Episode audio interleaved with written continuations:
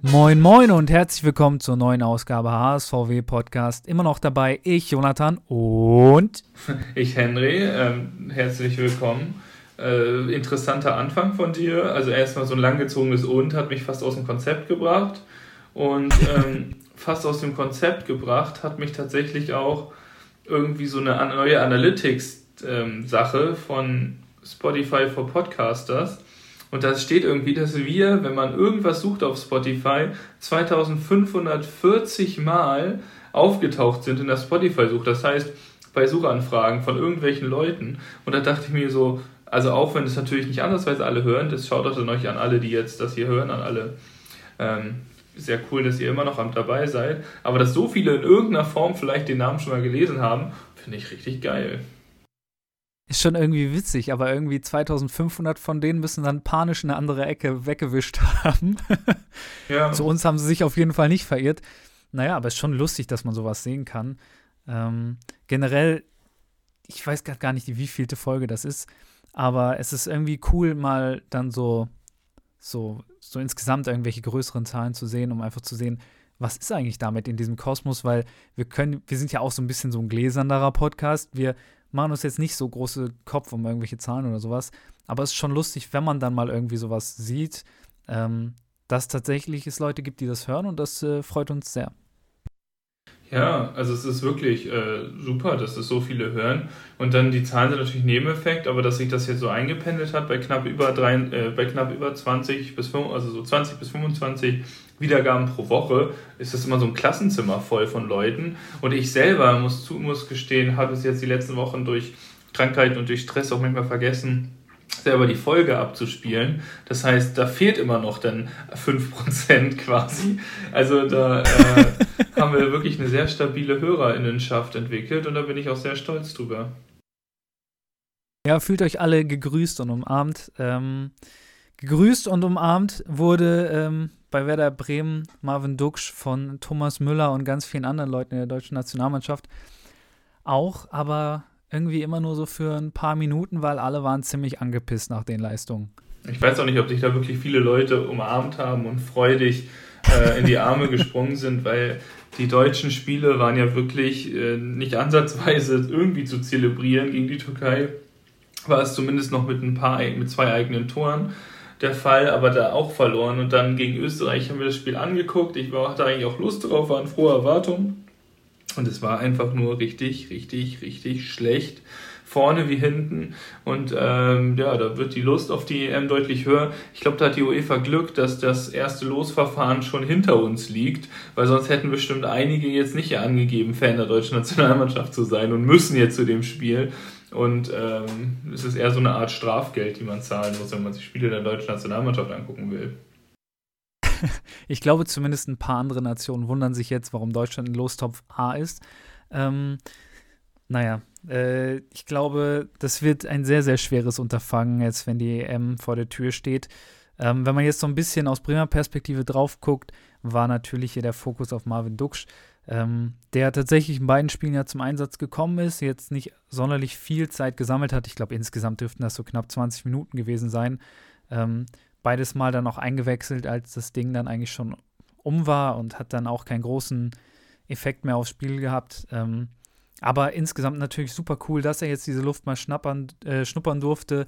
Hat jetzt zwei Länderspiele offiziell. Ähm, ich habe gesehen, er ist der siebtälteste Debütant. Füllkrug war älter noch. Äh, hier äh, Behrens war auch älter. Das heißt, diese ganzen alten ähm, Recken da vorne im Sturm wurden jetzt die letzte Zeit erst alle hingeholt.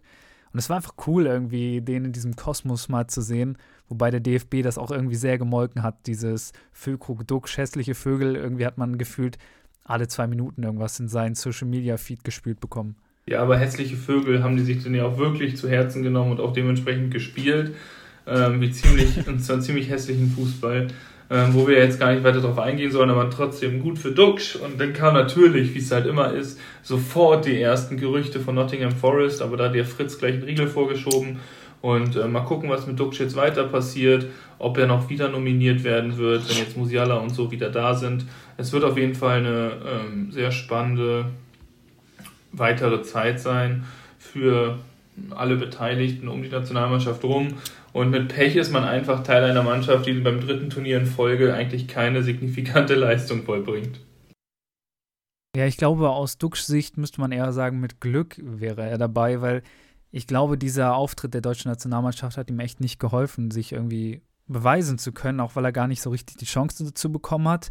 Ähm, also ich weiß nicht genau, mit welchem Fazit jetzt so ein Julian Nagelsmann zum Beispiel auf diese Personalie guckt, weil klar, er hat ihm 20 Minuten gegeben. Man kann sagen, okay, du hättest po positiveren Impact geben müssen, aber man muss ja auch fairerweise sagen, ähm, war jetzt nicht auf seiner beliebtesten Position und für so kurze Zeit.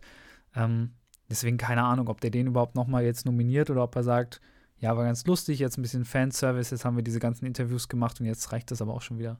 Ja, mal gucken. Ähm, ich bin gespannt, wem es aber im Kontext Nationalmannschaft noch nicht gereicht hat. Also unsere Überleitungen sind weiterhin einfach der Hit. Ich glaube aber, wir müssen bald mal daran was ändern, weil ich glaube, die werden auch ein bisschen sehr vorhersehbar und ein bisschen sehr stumpf teilweise. ähm, ist ja die deutsche U17-Nationalmannschaft macht das, was die deutsche A-Nationalmannschaft seit Jahrzehnten geführt nicht mehr kann. Und zwar gewinnen und auch knappe Spiele, in der sie die schlechtere Mannschaft sind, an sich reißen und für sich entscheiden sind ja relativ oder sind ja sehr souverän durch die Gruppenphase marschiert bei der U17-WM in Indonesien und haben jetzt im Achtelfinale gegen die USA eigentlich ein schlechtes Spiel gemacht, konnten sich trotzdem durchsetzen mit ähm, 3 zu 2 und äh, tatsächlich sein zweites Turniertor und das 3 zu 2 besorgte ein Joker aus der HSV U19 und das ist der 17 Jahre alte Bilal Yalcinkaya, ein sehr schneller, dribbelstarker Mann, der auch gegen Kiel das erste Mal im Profikader stand und dann nachnominiert wurde von der U für die U19. Und ähm, der spielt dann richtig, oder spielt hat Joker ein richtig gutes Turnier und entwickelt sich da prächtig und ist für den HSV auf jeden Fall auch mal gut, denn so einen ähm, Mann aus der eigenen Jugend zu haben, der dann da auch langsam hochrücken kann und auch mit seiner Dribbelstärke vielleicht ein bisschen Unkonventionalität so reinbringen kann. Und ähm, ich glaube, seine starke Position ist vor allem auch rechts außen als auch links außen. Also für die Tiefe beim HSV sicherlich nicht hinderlich. Ja, für solche Spieler ist das natürlich immer super, um sich zeigen zu können, weil du bist vielleicht noch nicht auf der Höhe, dass du dauerhaft so ein Niveau von der zweiten Liga abreißen kannst, aber trotzdem kannst du dich jetzt einfach mal auf internationaler Bühne zeigen. Und ich glaube, ich korrigiere mich, wenn ich mich täusche, aber der dürfte ja noch keinen Profivertrag beim HSV haben. Nee, darum geht es gerade. Genau, deswegen, ähm, ich meine, das hat man ja häufiger, wenn Clubs, die jetzt nicht in der Weltspitze spielen, auf einmal vielversprechende Talente fördern, ähm, kann man denen jetzt auch einen Profivertrag geben, wo sie nicht direkt eine Ausstiegsklausel von irgendwie zwei Millionen drin haben, damit sie dann direkt weg sind, sondern kann man den jetzt vielleicht wirklich halten und ist das vielleicht wirklich ein Spieler, ähm, auch für die Zukunft mit Perspektive, dass der vielleicht in einer Saison dann äh, regelmäßig Einsätze hält. Ja, genau. Ähm, da bin ich mal sehr gespannt. Walter hat ihn jetzt auf der PK auch gelobt und auch gespannt bin ich, wie die U17 dann weiter performt. Die haben ja auch mit ähm, wie heißt der noch, der von Freiburg zu Barcelona gewechselt ist, der Kapitän der U17, ich stehe gerade auf dem Schlauch. Ähm, oh Gott. Ja, nee. wüsste ich jetzt auch nicht. Kannst naja, du googeln? Ja, ich gucke ich guck gerade. Äh, ich gucke kurz. U17 Live-Recherche wieder mal. U17 Kapitän. Äh, Davich, genau, der einen Marktwert von 2,5 ah. Millionen hat. Und es deutet sich gerade ein bisschen so, als hätte Deutschland da vielleicht so eine Art goldene Generation mal wieder vor der Brust. Ähm, ja, und jetzt morgen denn das Viertelfinale gegen Spanier.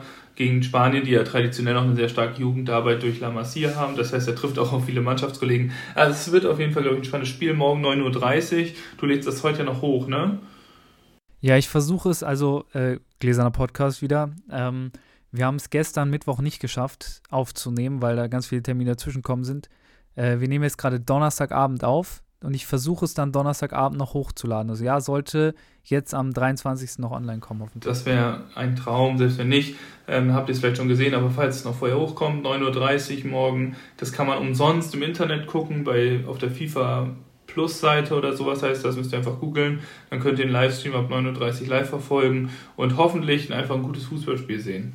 Ähm, ja, und ich glaube, eine bessere Überleitung brauchen wir uns gar nicht jetzt zu konstruieren als das Stichwort gutes Fußballspiel, weil das wird auch Werder Bremen am Wochenende abliefern. Äh, oder glaubst du nicht? Naja, man kann ja so ein bisschen zweifeln. Also, ähm, wenn wir noch ganz kurz einen Blick zurück machen, weil da wollte ich zumindest noch kurz drauf eingehen.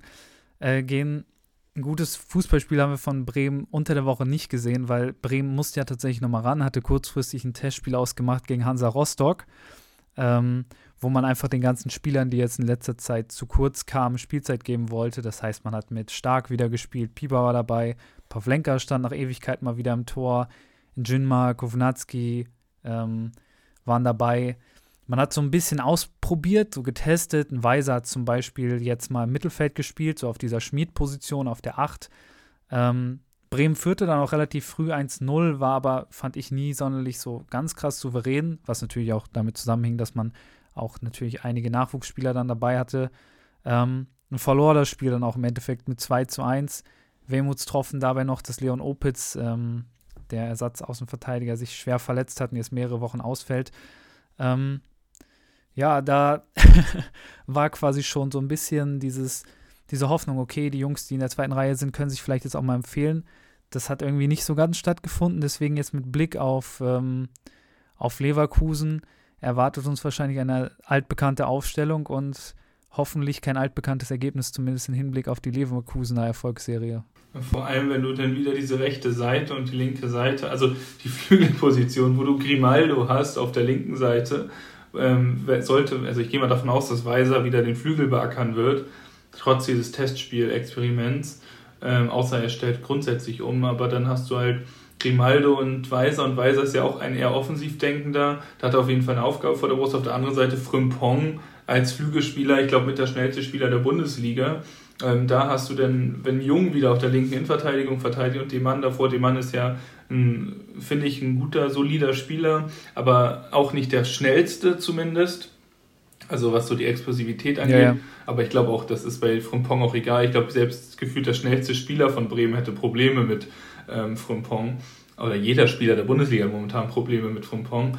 Und ähm, da steht auf jeden Fall ein echtes Brett davor. Dann, also wenn wir kurz auf Leverkusen zu sprechen kommen, also das ist ja, ich glaube, die haben den Startrekord von Guardiola, also von Bayern unter Guardiola eingestellt und sind auch jetzt gleich auf mit 31 Punkten nach elf Spielen. Die haben ein Spiel unentschieden gespielt gegen Bayern, sonst alles gewonnen. Ähm, die haben herausragende neue Leute geholt mit Chaka, mit Grimaldo, mit Hofmann und Jonathan Tah, Kusunu und Hinkapier befinden sich auch in einer Form, ähm, die die letzten Jahre auch nicht hatten. Vorne noch Boniface oder Boniface, dann ist Florian Würz wieder fit. Äh, dann hast du Jonas Hofmann. Also das sind ja, also jeder einzelne Name ist da gefühlt ein Unterschiedsspieler in diesem Team. Äh, ja, also viel Spaß. Es, ist, es könnte kritisch werden. ich finde, das ist sehr gut zusammengefasst. Ja, gut, gegen diese, du hast es gesagt, elf Spiele, zehn Siege, ein Unentschieden. Und das Unentschieden war man sogar über weite Strecken das bessere Team gegen Bayern. Ähm, die stehen nicht unverdient da, wo sie gerade sind. Natürlich waren jetzt in vergangener Zeit auch mal ein paar knappere Spiele dabei. Man kann nicht jedes Spiel wie jetzt zuletzt gegen Union 4 zu 0 gewinnen. Aber ähm, im Normalfall hat Bremen hier fast keine Chance.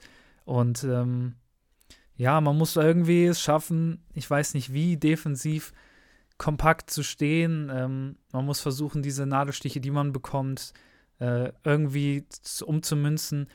Mir wurde jetzt nochmal von Social Media dieses ähm, Wirtstor gegen Freiburg eingespielt. Also selbst wenn man hinten dicht steht, kann so ein Wirtz auch nochmal zwei, drei Leute auseinandernehmen und dann steht es 1 in Leverkusen. Das wird schon echt happig. Das wird richtig happig. Ja, ich muss äh, aber vielleicht ein kleines, kleines Hoffnungsschimmerchen. Immer wenn ich jetzt an Leverkusen und Bremen denke, denke ich immer an das äh, DFB-Pokalfinale 2011, nee, 2010, 9, 11, ne, glaube ich. Ähm, Wo Özil in der Nachspielzeit das 1 zu 0 gemacht hat. Ja, ja, ja, ja. Da, da, du denkst, diese Erinnerungen werden wieder aufflammen. Özil nee, wird aus dem Nichts, aus dem Spielertunnel ich, rennen. Darauf kannst du zumindest, äh, daran kannst du denken, wenn Leverkusen das 8 zu 0 zur Halbzeit einschraubt oder so. Nein, aber bin ich mal gespannt, das wollte ich nur noch erwähnen. Hast du denn sonst auf Bremer Seite noch irgendwelche Verletzungen, die jetzt neu dazukommen, also das Navigator nicht spielt, erklärt sich, oder denke ich mal, dass er nicht spielt. Er hat ja auch die Nationalmannschaft abgesagt, erklärt sich von alleine fast. Ähm, Gibt es sonst noch jemanden, der vermutlich nicht in der Startelf stehen kann oder nicht, gar nicht erst im Kader sein kann? Ähm, ja, also im Gegensatz zu 2009 wird Mesut Özil wahrscheinlich nicht dabei sein. Der ist ja aktuell eher in Rente unterwegs. Ähm, aber ansonsten dürften wahrscheinlich alle dabei sein. Ähm, Cater, was schon richtig gesagt, habe ich jetzt auch gelesen, der ist noch angeschlagen. Genau wie Ole Werner übrigens, der äh, wahrscheinlich auch nicht dabei sein wird. Ich würde aber Effekt. Ole Werner einen besseren Fitnesszustand äh, als Navigator unterstellen. das ist sehr gut möglich. und, und, traurig zugleich. Ähm, ich glaube, das wäre auch so ein, so ein Spiel, da könnte man Niklas Füllkrug wieder sehr gut gebrauchen, weil die haben da diese absoluten Brecher hinten drin stehen und irgendjemanden, der so physisch dagegenhalten könnte. Apropos Niklas Füllkrug, äh, fällt mir gerade ein. Hast du das gelesen? Äh, da kam jetzt ein Artikel online, dass Bremen tatsächlich mehr Geld von Dortmund bekommen hat, als man ursprünglich dachte. Ja, das habe ich gesehen. Also ich habe es bei Transfermarkt oder so gelesen, dass da anscheinend 2 Millionen oder 2,5 Millionen oder so mehr, also dass die Zahl, die eigentlich mit Boni war, eigentlich schon die Sockelablöse war oder sowas. Genau, also man hat 15 Millionen Festpreis bekommen, was, äh, was den Transfer aus Bremer Sicht echt nochmal geiler macht, weil alle dachten die ganze Zeit, ja, das ist so diese Summe, unter der Bremen nicht abgibt und haben sie anscheinend wirklich nicht. Plus 3,25 Millionen Bonuszahlungen, die aber realistisch sind. Also jetzt nicht sowas wie Dortmund wird Meister, weil das wäre ja absolut unrealistisch. ähm, sondern halt irgendwie sowas wie, die qualifizieren sich fürs internationale Geschäft und sowas. Ähm, das heißt, Lücke könnte auf 18,25 Millionen ansteigen und damit wäre der dann tatsächlich nach Diego und Delaney der drittteuerste Abgang aller Zeiten bei Bremen. Das schon krass, hatte mich überrascht, das jetzt zu sehen. Ja, aber für Bremen wäre es tatsächlich wahrscheinlich gar nicht schlecht, so jemanden im Sturm zu haben als besten deutschen Stürmer. Ähm, aber man muss dann halt jetzt ohne klarkommen und da bin ich mal dann gespannt, ob Ole Werner trotz Krankheit Leverkusen entschlüsseln kann und vielleicht einfach auch mal ein Upset sozusagen generieren kann. Bin ich aber, wie gesagt, ne, also ich bin sehr unsicher, was das angeht. Aber es kann natürlich sein, dass irgendwann reißt jede Serie und vielleicht hat Bremen das Glück, dass Leverkusen-Serie gegen sie reißt und die einfach mal ein schlechtes Spiel machen. Ja, natürlich. Hm, es hilft nichts, einfach Daumen drücken und hoffen und dann zeitgleich selber defensiv gut stehen und wer weiß, vielleicht nach der Länderspielpause sind ein paar von denen noch nicht ganz wieder bei 100 Prozent. Ähm, mal gucken, Grimaldo vielleicht noch ein bisschen zu sehr in Ekstase, weil er ja endlich bei Spanien spielen durfte. Ähm, ich denke aber, dass Bremen ähm, mit einer sehr, sehr altbekannten Aufstellung auflaufen wird. Dafür war das Spiel gegen Rostock, wie gesagt, äh, zu schlecht, als dass man irgendwas ändern wollen würde. Ähm, einzig offen ist eigentlich die Torwartposition. Ähm, da hat man sich jetzt tatsächlich ähm, nicht klar positioniert, ob jetzt Pavlenka oder Zetra spielen wird. Hat gesagt, man wird auch so einfach gucken, wie jetzt die Leistungen waren. Und Zetras Leistungen waren sehr gut. Pavlenka gegen äh, Rostock okay, aber war jetzt auch nicht überragend. Deswegen, das ist anscheinend völlig offen. Ähm, ich denke trotzdem, dass Pavlenka im Normalfall wieder zurückkehren äh, sollte, weil sonst hat man so diese Unruhe wieder, die einfach unnötig wäre. Ähm, und davor dann das Altbekannte, das heißt links Deman, äh, Dreierkette Kette aus Jung, Friedel und Vekovic. Vekovic übrigens ähm, das entscheidende Qualifikationstor für Serbien geköpft oder geschossen. Ähm, dann rechts Weiser, die Doppel-6 aus Bittenkurt und Stay, dann davor Schmid, Duxch und Boré und dann hoffentlich irgendwie drei Punkte. Mit einem wäre ich auch sehr zufrieden. Ja, das ähm, bin ich gespannt. Wir kommen ja später noch, oder kommen gleich noch zu den Tipps. Ähm, wir wechseln jetzt aber mal tatsächlich dann das Bundesland, weil der HSV auch mal wieder ein Heimspiel hat. Und zwar empfangen sie morgen, aus unserer Sicht, wir nehmen ja Donnerstag auf, haben wir schon erklärt, um 18.30 Uhr äh, Eintracht Braunschweig. Eintracht Braunschweig ist ähm, nicht sonderlich gut in die Saison gestartet und stehen tatsächlich mittlerweile auf einem guten vorletzten Platz mit 8 Punkten aus 13 Spielen, 5 Punkte Rückstand auf Schalke auf dem Relegationsplatz.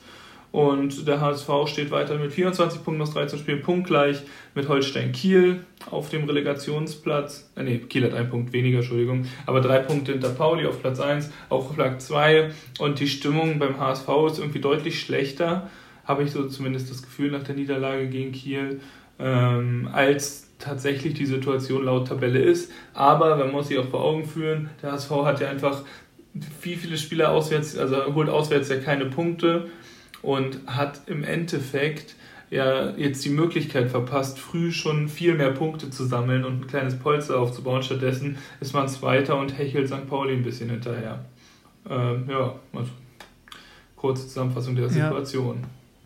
Ja. und hier so ein bisschen umgekehrte Lage wie in Bremen. Also hier hofft Braunschweig darauf, dass endlich die Serie reißt, weil zu Hause ist der HSV halt nun mal diese Saison eine Macht. Man hat alle sechs Spiele gewinnen können, fünf davon sogar zu null. Ähm, jetzt kommt der Tabellenvorletzte. Das heißt, ähm, im Normalfall wird das halt ein, sind hier sehr, sehr klare Rollen vergeben. Man kennt aber auch aus der HSV-Vergangenheit die Underdog-Mannschaften. Damit hat sich der HSV eigentlich immer am schwersten getan. Deswegen würde ich Braunschweig auf keinen Fall abschreiben.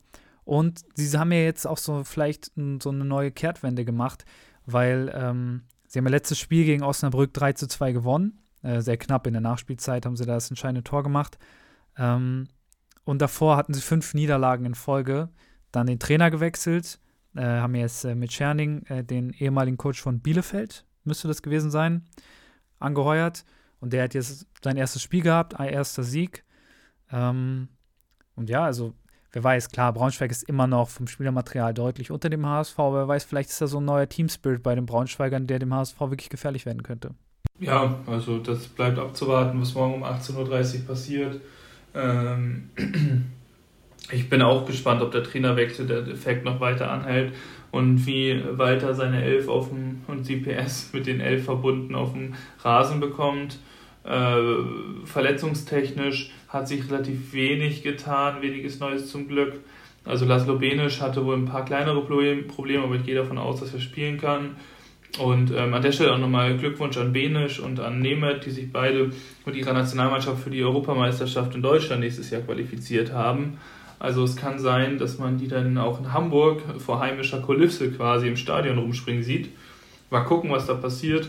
Und ähm, ansonsten bis auf Reis, Suhonen und Van der Bremt kann der HSV eigentlich fast aus den Vollen schöpfen und dass Schonlau noch nicht wieder da ist, ähm, muss man glaube ich erstmal nicht erwähnen. Ich glaube, da geht es eher darum, dass man sagen sollte, falls er irgendwann wieder spielen kann, weil sich diese Verletzung weil jetzt doch lang schwieriger aus, oder auswirkt als gedacht leider.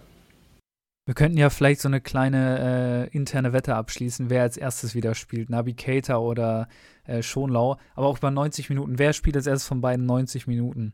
Ich glaube, das wäre so ein ziemliches Not gegen Elend-Duell. Ich glaube, Not 90 Minuten wird schon noch spielen als erstes, weil ich glaube nicht, dass Cater diese Saison einmal 90 Minuten spielen wird, gefühlt.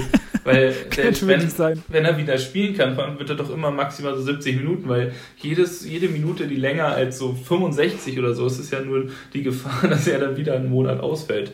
Also ziemlich spannend.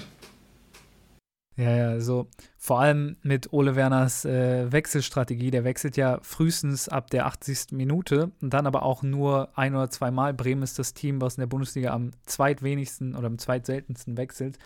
Das ist eher so sehr destruktiv für so einen Spielertypen auf jeden Fall. Aber genug von Bremen. Äh, wie denkst du denn, wird der HSV zu Hause gegen Braunschweig auflaufen und eventuell den siebten Sieg in Folge zu Hause geholen? Und hoffentlich auch den sechsten dann in Folge zu null. Ähm, Dani Heuer Fernandes wird die Null hoffentlich auch zu Hause weiterhalten können. Hinten rechts, glaube ich, ist Mikel Bronsis weiterhin gesetzt äh, mit der Verletzung von Van der Bremt und hat sich da ja auch ein bisschen festgespielt, auch wenn das Spiel gegen Kiel, aber das war ja jetzt keine Einzel-Schlecht-Performance, sondern durch die Bank weg einfach grausam. Ähm, in der Innenverteidigung spielen dann, glaub, spielen dann Hatzi Kadunic neben Ramos. Ich glaube, Walter mag Ramos gefühlt ein bisschen mehr und hinten links spielt Miro Muheim. Ähm, auf der 6 wird Jonas Meffert wieder die Fäden ziehen und dann denke ich mal, dass auf der 8 äh, Laszlo Benisch auf jeden Fall spielen kann und dann so eine Art Viererreihe vorne aus Immanuel Ferrei, ähm, links Dompe, rechts Jatta und im Sturm Robert Glatzel werden dann, glaube ich, dafür sorgen, dass äh, Braunschweig einige Probleme bekommt, hoffentlich aber mal gucken, ähm, was der HSV jetzt so zu Hause auf den Rasen zaubern kann. Und ich bin gespannt. Ja, klingt vernünftig. Ähm, fehlt nur noch unsere Tipps für diese Woche. Ähm, wollen wir beim Bremen-Spiel anfangen? Willst du anfangen? Ja, wir können da gerne anfangen. Und zwar ist es halt so, dass jedes, alle Sachen enden ja irgendwann. So. Und Gefällt mir die Richtung, in die du denkst. Und da ist es dann natürlich auch so, dass Werder Bremen dann vielleicht auch mal ein Spiel gewinnt Und deswegen glaube ich, dass die Serie reißt und dass Bremen durch einen 90. Minuten-Treffer durch Velkovic in Serbien-Manier die Leverkusener schlägt nach Rückstand. 2 zu 1. Also ich weiß, dass deine Antipsychologie quasi hier wieder eine Niederlage quasi heraufbeschwören soll.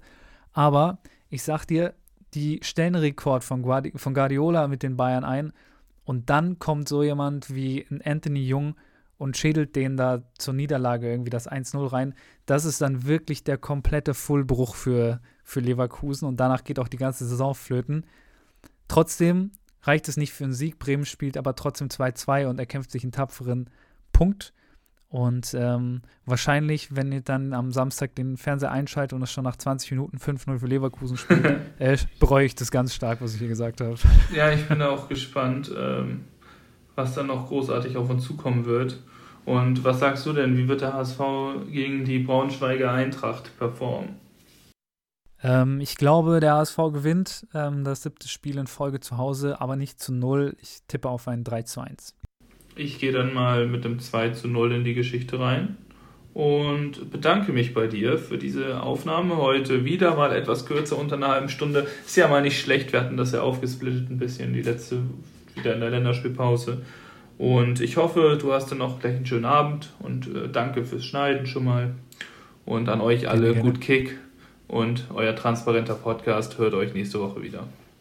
Ja, es hat mir auch sehr viel Spaß gemacht. Habt alle ein wunderschönes restliches Wochenende und wir hören uns dann hoffentlich nächste Woche Mittwoch wieder. Wir geben unser Bestes. Bis dahin, macht's gut. Ciao, ciao. Ciao.